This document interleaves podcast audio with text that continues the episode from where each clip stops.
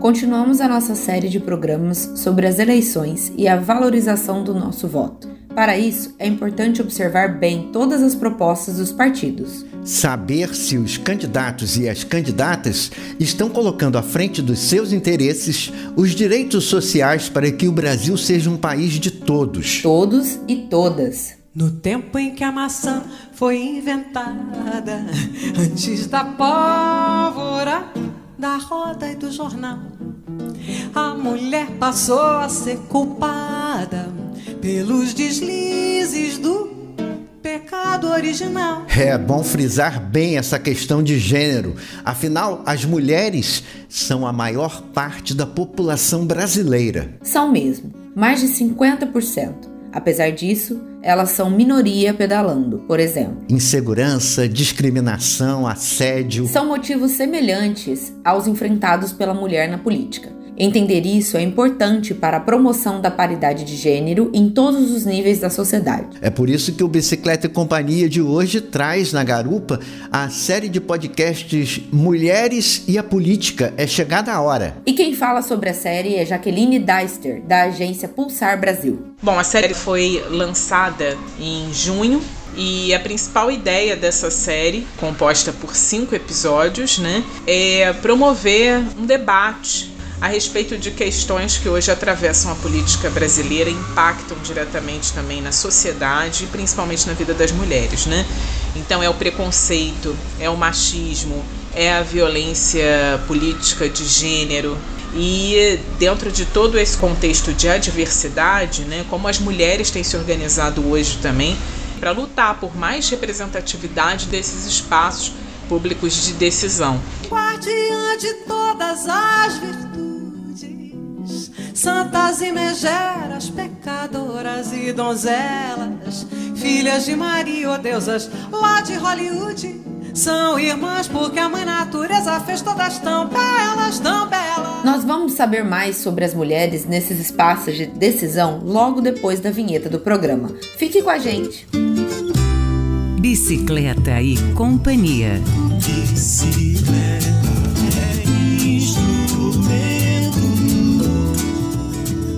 Com o apoio de estudantes de comunicação da UF, Universidade Federal Fluminense, o Bicicleta e Companhia é um projeto de promoção de mídia sonora pela mobilidade sustentável e a humanização das cidades. Humanização que passa por uma sociedade mais justa, com a igualdade entre todas e todos, sem preconceito de raça e contra o fascismo e o machismo que nos levam à violência. E nesse sentido, nesse período de eleições, a série Mulheres e a Política é chegada a hora tem muito a contribuir, sobretudo em relação ao espaço das mulheres nos cargos públicos. A jornalista Jaqueline Deister, que também é ciclista, nos fala sobre esse projeto. A série ela é composta por cinco episódios, né? E nesses episódios a gente busca tratar dos principais atravessamentos hoje na política brasileira para a participação da mulher. A gente abre a série com um episódio que trata sobre o desafio de negras e indígenas na política institucional. Num segundo momento, a gente fala sobre violência política contra a mulher. Num terceiro momento, é sobre o que fazer para aumentar a participação de mulheres na política. Num outro episódio, a gente trata sobre a política feminista dentro desse contexto desse avanço da extrema-direita hoje no Brasil. E por fim, a série fecha falando das mulheres e dos movimentos sociais. Os podcasts produzidos pela AMARC e pela Agência Pulsar Brasil contam com o apoio da Fundação Luterana de Diaconia. Já que duas das emissoras de rádio que transmitem o Bicicleta Companhia fazem parte da AMARC Brasil. Conta pra gente um pouco sobre a história da Associação Mundial de Rádios Comunitárias. A Marc Brasil ela foi criada em 1995 e ela integra a Regional América Latina e Caribe da Associação Mundial de Rádios Comunitárias, mais conhecida como a Marc ALC. E há quase 30 anos a marca ela atua em defesa do direito à comunicação, ela ocorre por meio do apoio e também do fortalecimento né, das rádios comunitárias e principalmente a partir de uma articulação com organizações e movimentos eh, de promoção e também defesa dos direitos humanos. Instale uma antena e lance um sinal nada no radar. Procuro no dial. E a Pulsar Brasil, o que é? Pulsar Brasil, a agência informativa Pulsar Brasil, é um dos programas da Marque Brasil. Né? Então, a principal intenção da agência é justamente tratar do tema da democratização da comunicação e, obviamente, tratando também de temáticas que são relacionadas a direitos humanos, meio ambiente. É, povos originários, gênero, mas sempre numa perspectiva de uma comunicação mais comunitária. Quem quiser conhecer melhor a marca e a Pulsar, faz o quê? tanto a Marque Brasil quanto a Pulsar Brasil, elas têm site, basta digitar amarquebrasil.com e aí você vai conhecer um pouco melhor o trabalho da Marque e agência pulsarbrasil.org.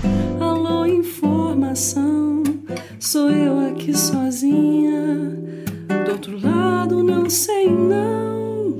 Através da agência Pulsar Brasil, rádios comunitárias associadas à AMARC têm acesso a conteúdos informativos e reportagens. Um material que também pode ser utilizado por associações do movimento civil, coletivos e até escolas.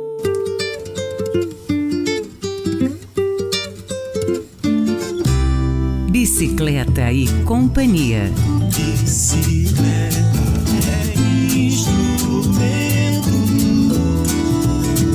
No mês que antecede a escolha pelo voto dos nossos representantes no executivo e legislativo do país, nós já falamos de mobilidade sustentável nas eleições e do voto em propostas pela preservação do meio ambiente. Hoje estamos trazendo na Garupa da Bicicleta a luta das mulheres nos espaços públicos de governança algo que guarda semelhança à luta das mulheres ciclistas nas ruas da cidade. Mulheres e a Política é Chegada a Hora são podcasts apresentados por Jaqueline Daster e Clívia Mesquita. A produção é da Marque Brasil e da agência Pulsar Brasil e tem o apoio da Fundação Luterana de Diaconia. Jaque, antes da gente ouvir, Fala um pouco sobre o conteúdo desse último podcast da série. O último episódio da série Mulheres e Política Chegada a Hora, que vocês vão ouvir aqui no programa Bicicleta e Companhia, ele trata justamente do tema Mulheres e Movimentos Sociais. Então, o programa ele conta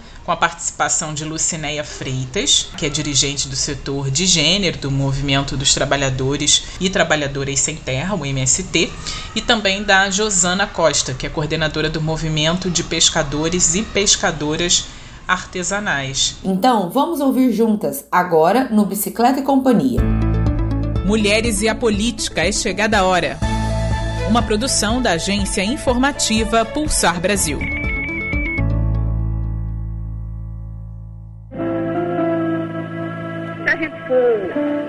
Estender muito sobre a situação do, do, trabalhador rural, eu acredito que. Eu acredito não, muita gente não gosta mesmo, entendeu?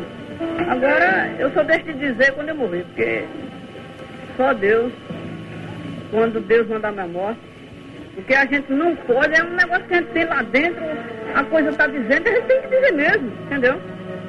É a situação do trabalhador rural. Eu era uma camponês e ainda hoje estou, apenas que saí do meio rural para vir para aqui para o sindicato. Quer dizer, sempre eu vi assim a situação do trabalhador rural muito precária, muito difícil, que ainda hoje está, ou talvez muito pior, entendeu? E eu fui chamada para ser a tesoureira deste órgão em 73 houve uma eleição, então eu disputei como presidente e o outro candidato perdeu com 251 votos. Depois fui reeleita em 76 e agora em 79 fui reeleita. A vida que a gente passou foi essa. A voz que nós acabamos de ouvir é de Margarida Maria Alves, agricultora nordestina e histórica liderança sindical do país. O depoimento foi gravado em 1982 e faz parte do filme Uma Questão de Terra, lançado em 1988 pelo cineasta Manfredo Caldas. Afagar a terra, conhecer os desejos da terra Cio da terra propicia a estação e fecundar o chão.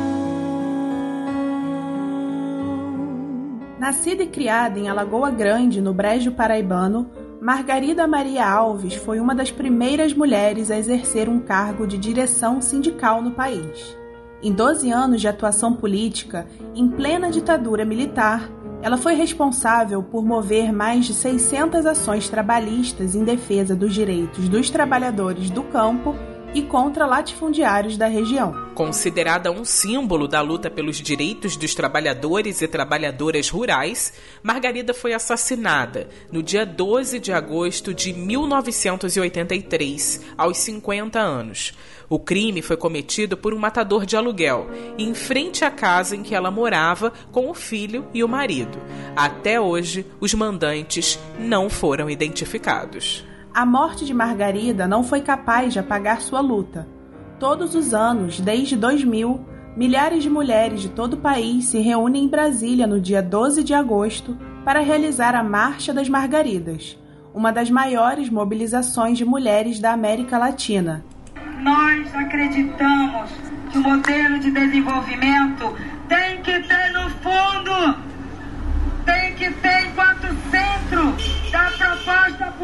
política igualdade entre homens e mulheres.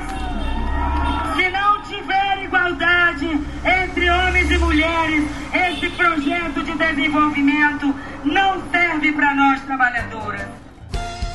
Também em homenagem à líder paraibana, em 2012, durante o governo da presidenta Dilma Rousseff, foi sancionada a Lei 12.641, que institui o dia 12 de agosto como Dia Nacional dos Direitos Humanos. Para além do calendário, hoje, quase 40 anos depois da morte de Margarida Maria Alves, o legado da sindicalista segue vivo através de mulheres que, como ela, dedicam as vidas à defesa dos direitos humanos a partir da atuação política em movimentos sociais do campo e da cidade. Entre todas as mulheres que tombaram, neste dia lembramos Margarida.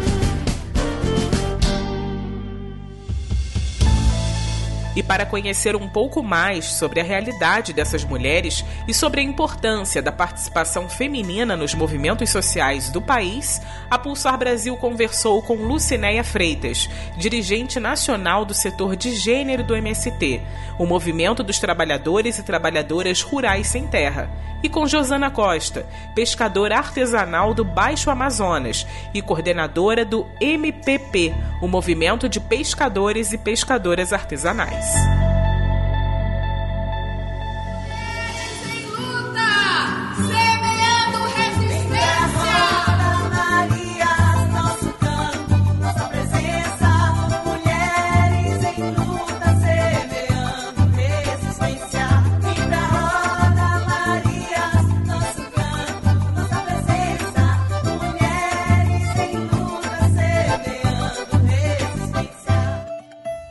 que nós acabamos de ouvir, Jaque, foi a chamada do primeiro Encontro Nacional das Mulheres Sem Terra. Com o lema Mulheres em Luta, Semeando a Resistência, o evento foi realizado em 2021 e reuniu mais de 4 mil mulheres sem terra de todo o país. Sim, Clívia. Desde as primeiras ocupações do MST, ainda na década de 1980, as mulheres sempre estiveram presentes na luta pelo direito à terra.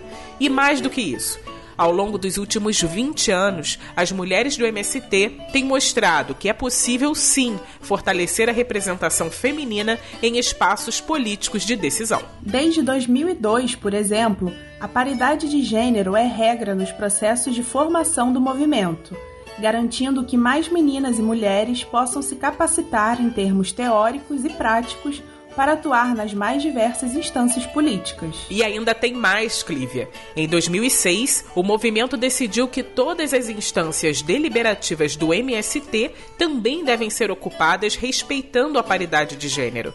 Lucinéia Freitas explica mais sobre essa conquista. Em 2006, a gente conquistou a paridade nas instâncias é, deliberativas do MST, né? Então, na direção nacional, a direção nacional, então, que é formada por duas pessoas de cada estado, desde 2006 necessariamente formado por um homem e uma mulher, e nas demais instâncias do movimento, né? Então, desde a coordenação de núcleo, a deliberação de ter essa, essa participação de um homem e uma mulher. Isso é uma conquista importante, isso é um avanço importante, né? De ter lá marcado que tem que ter, mas isso também é um cuidado cotidiano. Primeiro que não é só ter nome de uma companheira, né? É ter as condições materiais para que essas companheiras possam estar efetivamente nas instâncias, né? A paridade de gênero nas instâncias deliberativas também é realidade no movimento dos pescadores e pescadoras artesanais. Pescadora há quase 30 anos na comunidade Amador, na região do Baixo Amazonas, no Pará, Josana Freitas conta um pouco sobre o processo de construção da igualdade de gênero a partir do movimento a pesca em si, a pesca artesanal, ela sempre foi vista como uma atividade masculinizada. Então, para nós estarmos no espaço da pesca e no movimento de pescadores e pescadoras artesanais, é uma posição de igualdade. Então, para nós isso é muito gratificante porque a gente consegue não apenas dizermos e provarmos que somos produtoras de alimento, mas que também nós temos, nós temos condições de lidar com várias situações, inclusive com é, essa articulação de lideranças como movimento social. Até porque nas bases, nós sempre somos as que seguramos os pepinos, né? Nós somos, sempre somos as que, as que seguramos a onda. Mas e muitas das vezes, quando é numa tomada de decisão, às vezes sempre querem é, deixar nós para segundo plano. E a gente tem sempre dito não. Tem sido sempre feito essa discussão dentro do movimento, de que nós não queremos tomar espaço de ninguém. A gente não, nós como mulheres, a gente não quer tomar espaço de nenhum companheiro homem, mas também nós não queremos ser deixados para trás como última opção. Se Deus quiser, quando eu voltar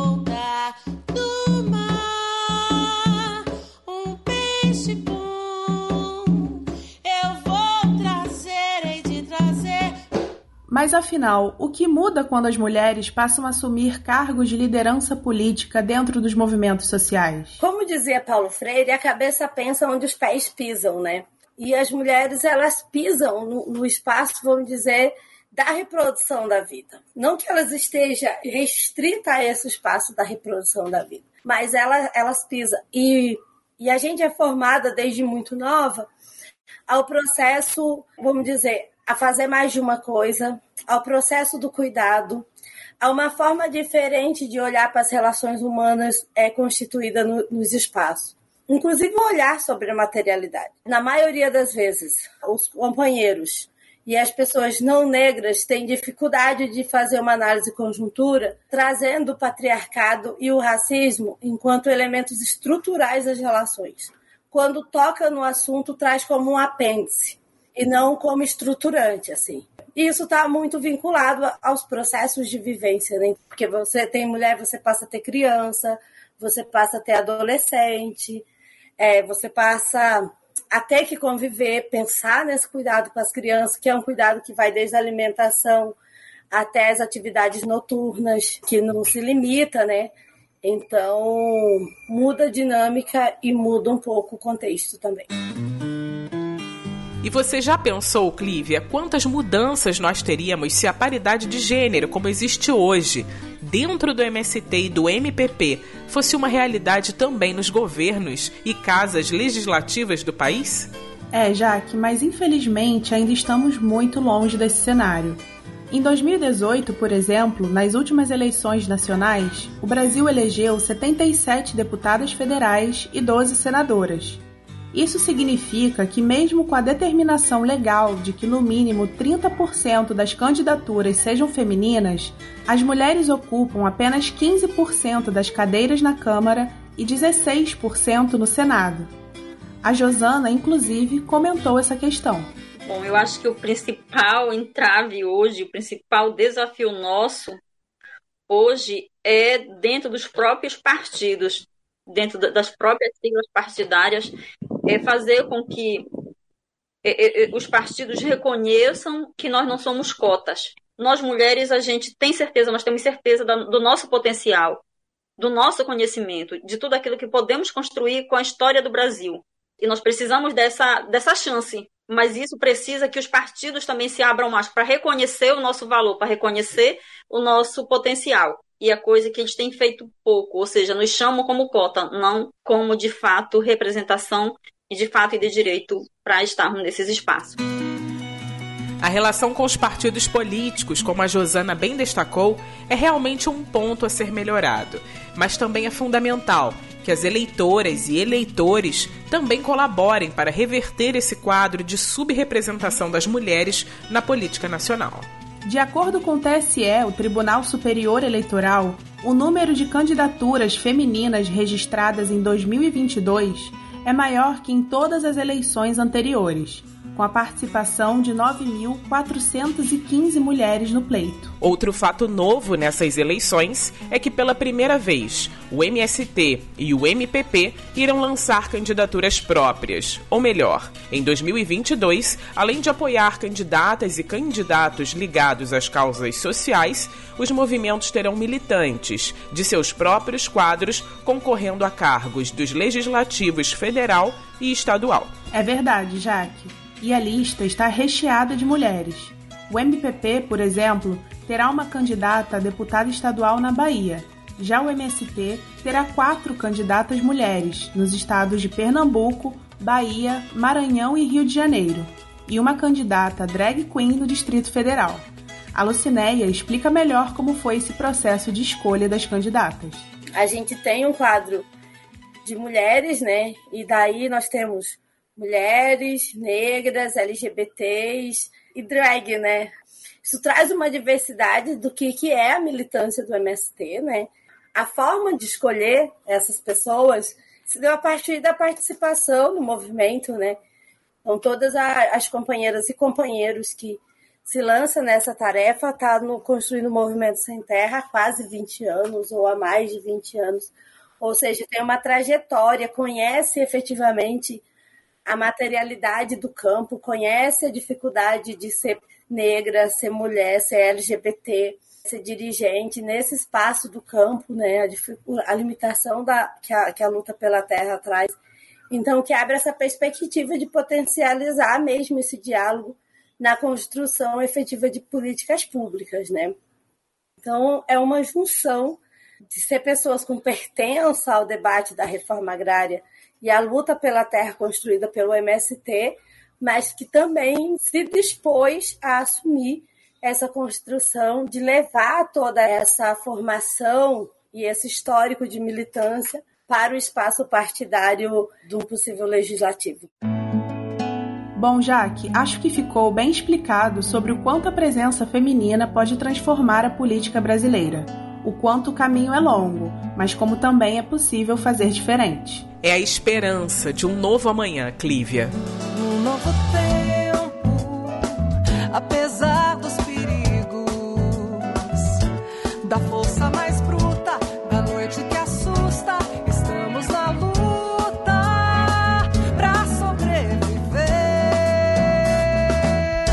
série Mulheres e a Política é Chegada a Hora é uma produção da agência informativa Pulsar Brasil, um programa da Associação Mundial de Rádios Comunitárias, a AMARC Brasil, com o apoio da Fundação Luterana de Diaconia. Este foi o último episódio da nossa série. Para ficar por dentro de todos os temas que falamos ao longo desses cinco programas, basta entrar no Spotify e digitar Mulheres e a Política é Chegada a Hora.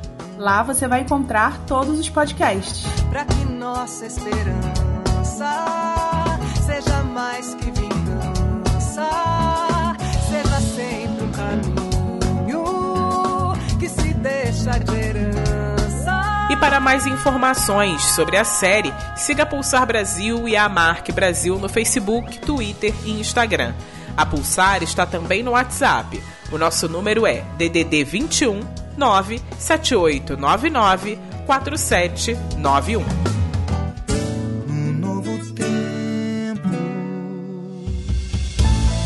Este episódio usou áudios do setor de comunicação do MST e dos filmes Uma Questão de Terra e Marcha das Margaridas 2013.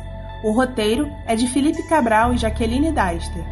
A locução é de Jaqueline Deister e Clívia Mesquita, que também é responsável pela gestão das redes sociais. A edição e sonoplastia é de Marcelo Santos. Obrigada por nos acompanhar até aqui. Ficou afim de conhecer mais o nosso trabalho? Basta entrar no site da agência Pulsar Brasil. Agência Pulsar Brasil, tudo junto.org. Até uma próxima. Até! Mulheres e a Política é Chegada a Hora. Uma produção da agência informativa Pulsar Brasil. Jaqueline, gostei muito. Foi um prazer ouvir o podcast e ter você com a gente no Bicicleta e Companhia. E além de ouvir online, os episódios também podem ser baixados. E você pode é, exibi-lo, comunicador, co é, comunicadora que tenha interesse né, nesse material, pode exibi-lo nas suas rádios. Lá do breu das brumas vem chegando a bandeira, saúda o povo e pede passagem à mulher brasileira. A gente está em cima da hora, mas voltamos na quinta-feira que vem. Esperamos a sua companhia. E neste domingo, 2 de outubro, vote consciente. Essa edição teve a locução e produção de Marcelo Santos e Ana Dorrezan de Souza. Até semana que vem. Bicicleta e Companhia. Bicicleta.